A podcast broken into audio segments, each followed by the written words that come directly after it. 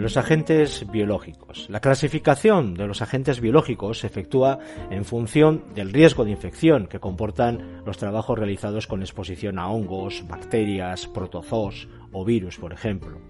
Hay que tener en cuenta que en el ambiente, en un ambiente laboral, contaminantes biológicos son todos aquellos seres vivos, ya sean de origen animal o vegetal, o sustancias que deriven de estos, que estén presentes en el puesto de trabajo y puedan provocar efectos negativos en la salud de los trabajadores y de las trabajadoras.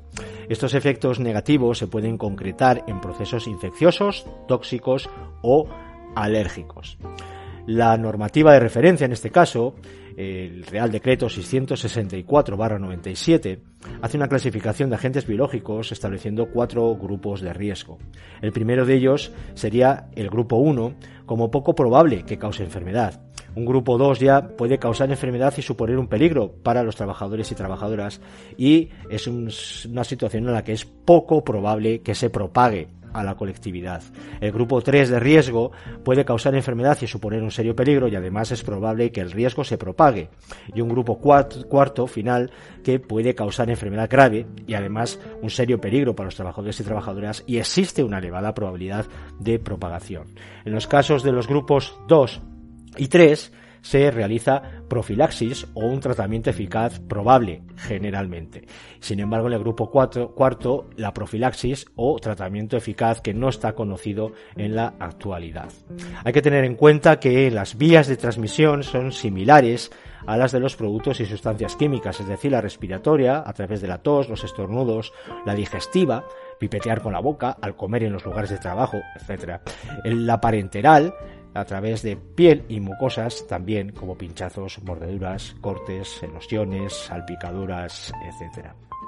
Las actuaciones generales recomendadas para todo el personal sanitario son la vacunación, las normas básicas de higiene personal, como emplear apósitos impermeables a la hora de cubrir cortes y heridas, utilizar guantes para cubrir lesiones cutáneas, retirar anillos y joyas, el lavado de manos antes y después de atender a un paciente, a un usuario, etc.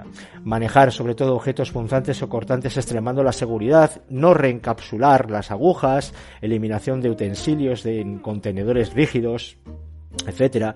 Señalizar todas las muestras de forma adecuada, sobre todo aislar al paciente si presenta hemorragias incontroladas o alteraciones de conducta, diarreas profusas, determinados procesos infecciosos como la tuberculosis, etcétera.